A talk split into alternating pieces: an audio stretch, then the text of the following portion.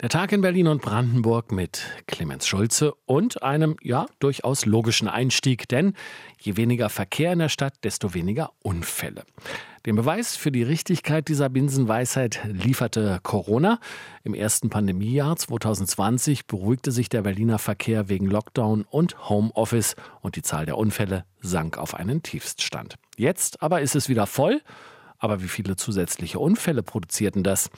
RBB24-Reporter Christoph Reinhardt zieht die Antwort darauf aus der Unfallstatistik 2023 der Berliner Polizei. Rund 134.000 Unfälle hat die Berliner Polizei im vergangenen Jahr aufgenommen. Wieder gut drei Prozent mehr als noch im Vorjahr, aber immer noch deutlich unter dem Vor-Corona-Niveau, sagt Polizeivizepräsident Marco Langner. Rückgänge verzeichnen wir 2023 auch bei der Anzahl der schwer verletzten Personen und der Zahl der getöteten Personen. Mit 33 getöteten Personen haben wir in Berlin die geringste Anzahl seit der Wiedervereinigung. Kinder waren im vergangenen Jahr nicht unter den Verkehrstoten Rund die Hälfte der tödlich Verunglückten aber gehörte zu der Gruppe der Senioren ab 65 Jahren. Insbesondere in der dunklen Jahreszeit sei für ältere Menschen die Einschätzung der Geschwindigkeit beim Betreten der Fahrbahn nicht einfach, sagte SPD-Innensenatorin Iris Spranger. Für die Polizei seien Senioren eine Hauptrisikogruppe, sagt Spranger, für die man spezielle Präventionsangebote mache. Weitere Hauptrisikogruppe für tödliche Unfälle Radfahrerinnen und Radfahrer. Spranger bat die Fahrzeugführenden vor allem beim Abbiegen besonders viel Rücksicht zu nehmen. Mein Appell geht jedoch aber auch den Radfahrenden. Bei acht der zwölf tödlichen Verkehrsunfällen waren sie Hauptunfallverursachende. Und zudem besorgt mich natürlich, dass fast jede dritte von Radfahrenden begangene Ordnungswidrigkeit, das Missachten des Rotlichts an der Ampel erfasst wurde. CDU-Verkehrssenatorin Manja Schreiner warb wie ihre grüne Vorgängerin um die Umsetzung der sogenannten Vision Zero, ganz ohne tödliche Unfälle und Schwerverletzte. Nachdem Schreiner im vergangenen Jahr heftig wegen ihrer Überprüfung der Radausbaupläne der Vorgängerregierung kritisiert worden war, stellte sie mit Blick auf die Verkehrssicherheit den Bau neuer Radwege heraus. Zumal auch ähm, der Verkehr eben dichter wird, auch der Radverkehr natürlich zunimmt. Äh, je mehr Infrastruktur wir bauen, desto mehr Radverkehr haben wir natürlich auch. Von 47 Radverkehrsprojekten 2023 konnten 26 schon abgeschlossen werden. Für 2024 gibt es 72 Radverkehrsprojekte, von denen sich über die Hälfte auch bereits schon im Bau befinden. Für mehr Sicherheit soll auch der erste Berliner Fußverkehrsplan sorgen, der gerade erstellt werde, kündigte Schreiner an. Mit den Bezirken arbeite man nicht nur an einem Konzept für sichere Schul- und Kitawege, sondern auch an gerade für Senioren wichtigen Überquerungshilfen. Der Senat habe von den Bezirken 100 Maßnahmen übernommen, die dort aus verschiedenen Gründen jahrelang nicht umgesetzt wurden. Für die Umsetzung seien in diesem und nächsten Jahr 4 Millionen Euro eingeplant. Soweit der Bericht von RBB24 Landespolitik-Reporter Christoph Reinhardt. RB24 Inforadio, Verkehrsservice, eine Gefahrenmeldung um 18.21 Uhr von der A13. Vorsicht bitte in Richtung Dresden. Zwischen Starkow und Freienwalde liegen Gegenstände auf der linken und der mittleren Spur. 2020 unterzeichnete der damalige rot-grün-rote Berliner Senat mit dem Signa-Konzern einen sogenannten Letter of Intent, eine Absichtserklärung für diverse Bauprojekte am Hermannplatz und am Kudamm vor allem.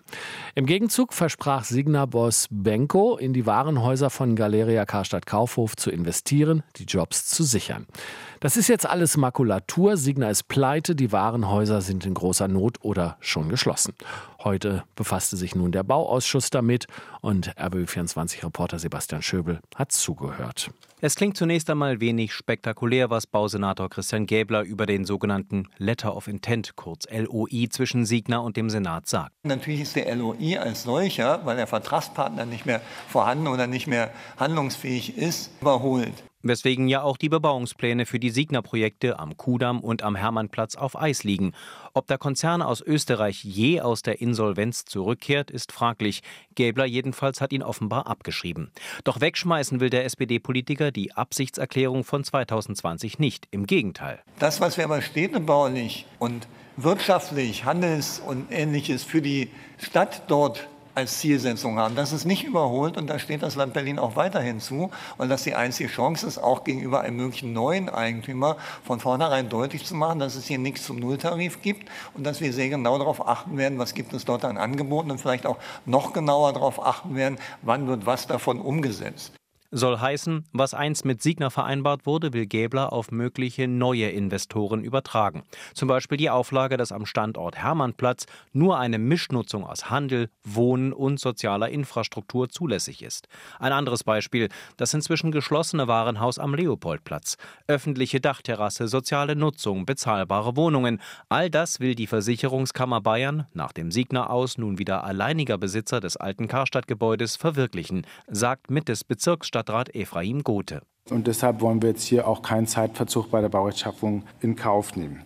Linke und Grüne aber pochen weiter darauf, dass der Senat Signers bisherige Pläne in Berlin komplett stoppt und die Absichtserklärung aufkündigt. Denn sie befürchten, dass der taumelnde Konzern die Grundstücke möglichst teuer verkaufen will. Stattdessen müsse man die Pläne noch einmal komplett neu denken, mit mehr Blick auf die Bedürfnisse der Stadt, weniger auf die eines Konzerns. Noch aber läuft das Insolvenzverfahren für die vielen Signer-Unternehmen und die Mitarbeitenden in den Warenhäusern von Galeria Karstadt Kaufhof hoffen, dass ein neuer Investor gefunden wird. Angeblich Angeblich liegen bereits Angebote auf dem Tisch. Wie geht es also weiter mit den Berliner Signa-Projekten zum Stand der Dinge, berichtete Sebastian Schöbel. Immer mehr Geld, aber immer weniger Effekt. Das Land Brandenburg fördert zunehmend den Wohnungsbau, aber immer weniger Wohnungen werden auch tatsächlich gebaut. Nur nominal, in absoluten Zahlen. Also sieht das nämlich gut aus, was CDU-Bauminister Rainer Genilke verkündet. In diesem Jahr stünden 205 Millionen Euro bereit, 30 Millionen mehr als im letzten Jahr. Aber relativ zur Inflation wird dieser Zuschlag aufgefressen, eben von den Preissteigerungen.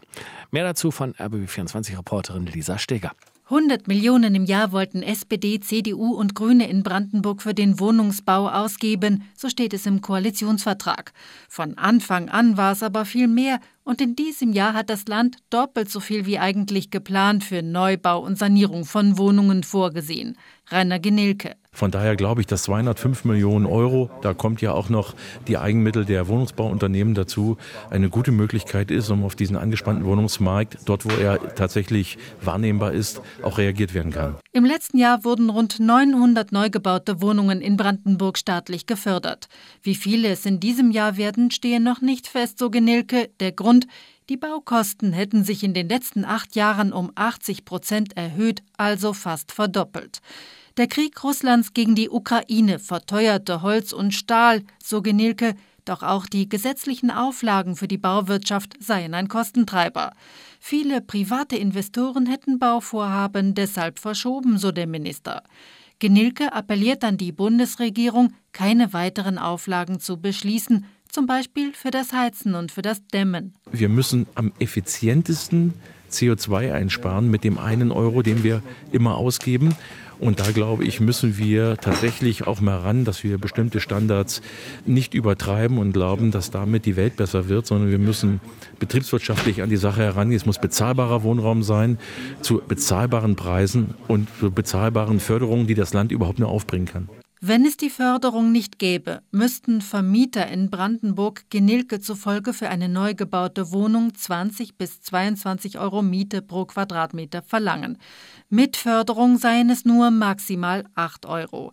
Mehr sei für viele Brandenburger einfach nicht machbar, hieß es heute. Die Einkommen sind so niedrig, dass vier von zehn Haushalten einen Wohnberechtigungsschein für eine Sozialwohnung beantragen könnten. Aus Potsdam berichtete Lisa Steger. Nach einem heftigen Streit zwischen dem jüdischen Zentralrat und seiner Berliner Gemeinde werden die beiden Ausbildungsstätten für Rabbiner neu organisiert. Das Abraham Geiger Kolleg und das Zacharias Frankel College kommen unter das gemeinsame Dach einer Stiftung, berichtet RB24-Redakteurin Ursula Voss-Henrich. Es gehe darum, eine stabile Struktur zu schaffen, so der Geschäftsführer des Zentralrats der Juden in Deutschland, Daniel Botmann. Und da ist es unumgänglich, eine Stiftung zu gründen, die künftig die Rabbinats- und Kantoratsausbildung tragen soll. Sicherheit und Stabilität sind dahin, seit Mitte Mai 2022 Skandale um Machtmissbrauch und sexuelle Übergriffigkeiten am Abraham Geiger Kolleg an die Öffentlichkeit kamen. Der damalige Leiter, Rabbiner Walter Homolka, hatte das Kolleg für die liberale Rabbiner- und Kantorenausbildung als GGMBH in der Struktur einer Kapitalgesellschaft betrieben und alle Machtbefugnisse an sich gezogen. Nach mehreren Monaten des Skandals war Homolka von der Leitung zurückgetreten. Es kam dann einem Paukenschlag gleich, als vor einem Jahr die jüdische Gemeinde zu Berlin bekannt gab, nun die Trägerschaft der Rabbinerausbildung in Potsdam übernommen zu haben. Ohne Absprache mit dem Zentralrat der Juden in Deutschland hatte Walter Homolka die Rabbinerkollegs nach seinem Rücktritt an die jüdische Gemeinde übertragen. Für den Zentralrat der Juden ein Affront. Die Missstände seien damit auch nicht beseitigt worden, sagt Zentralratsgeschäftsführer Daniel Botmann. Und vor allen Dingen besteht keine organisatorische, strukturelle und vor allen Dingen finanzielle Sicherheit für die Rabbinats- und Kantoratsausbildung. Der Vorsitzende der jüdischen Gemeinde Gideon Joffe weist das zurück und erklärt die Übernahme der Rabbinerkollegs als logische Folge nach langen Monaten der Unsicherheit. Das hat uns dazu verleitet, endlich mal für Ruhe sorgen zu müssen. Und deswegen haben wir uns darum bemüht, diese Rabbinerausbildung unter dem Dach der Gemeinde zu vereinen. Derzeit sind am Zacharias Frankel College zehn Studierende, ebenso viele wie am Geigerkolleg. Der Übergang zur Stiftung dürfe nicht zu Lasten der Studierenden und Beschäftigten gehen. Soweit RBB24-Redakteurin Ursula Voss-Henrich und soweit der Tag in Berlin und Brandenburg mit Clemens Schulze im Studio, auch zu finden in unserer App. RBB 24 Inforadio vom Rundfunk Berlin-Brandenburg.